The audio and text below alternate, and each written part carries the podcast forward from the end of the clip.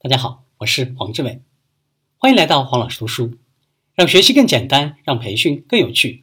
本期我们来分享华为绝不外传的内部培训教程——华为工作法，华为公司二十五年来的核心工作方法，由黄继伟编著。下面我们一起来分享本书的精华：华为的工作目标管理法，永远不能先干起来再说，以远大的目标规划产品的战略发展。目标的缺失或者混乱。无论对于企业还是个人来说，往往是致命的。任何一个公司都不希望招聘那些只知道一味埋头苦干的员工。毕竟，脱离目标的员工也是脱离体系的。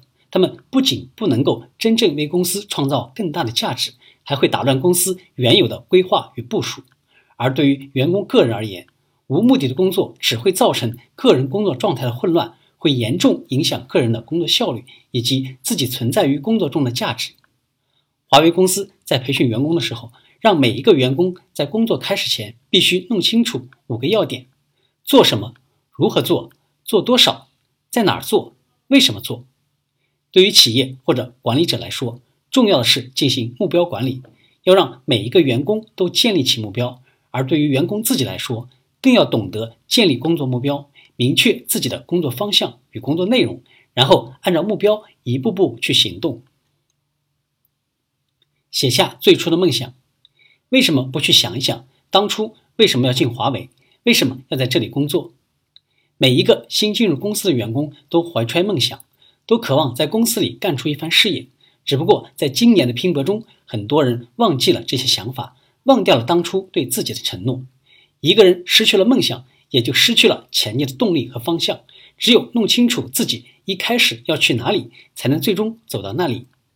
跳起来摘果子。而不是摘星星，目标总是高于现状的，但不能太过高于现实。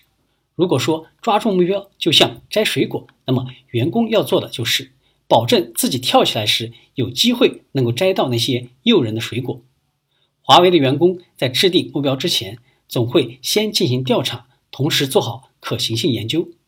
任何目标都必须是可执行的，任何缺乏执行性或者无法达到的目标都毫无用处。在执行目标时，制定三个量化指标：时量、数量和质量。路要一步步去走，在管理上不做一个激进主义者，而是一个改良主义者，主张不断的管理进步，一小步的进步，一小步的改进。华为在发展的过程中，虽然采取了群狼战术，实现了快速扩张，但实际上，华为的发展是通过一小步一小步发展壮大起来的。华为的每个员工都严格按照制定目标、执行、完成目标、制定新目标的方式进行工作。对钱感兴趣才能挣钱。任正非说：“我希望我们的员工能够对钱产生饥饿感，希望你们每看到一分钱都会说这会是我的。”华为对员工实行分级制度，级别越高的人工资也就越高。十三 C 级的员工月薪五千五百元，十五 C 级的员工。月薪一万零五百元，十八 C 级的员工月薪两万五千五百元等等，挣到更多的钱就是华为员工在工作中的一个座右铭。而这种目标追求总能够带来最直接、最有效的激励效果。事前要开好务虚会，领袖应该是务虚主义者，务实会主要是执行，而务虚会主要是起到指导作用。用来引导某一段时间内的工作，务虚会实际上是企业进行目标管理的重要组成部分。华为的务虚会一般要进行两天，第一天上午漫议，采用头脑风暴，下午开始筛选并且聚焦主题，第二天对所要讨论的议题进一步收缩讨论，然后形成会议纪要，之后还会将会议纪要下发到相关部门的高管层讨论。再经过几次反复修改，最终形成决议。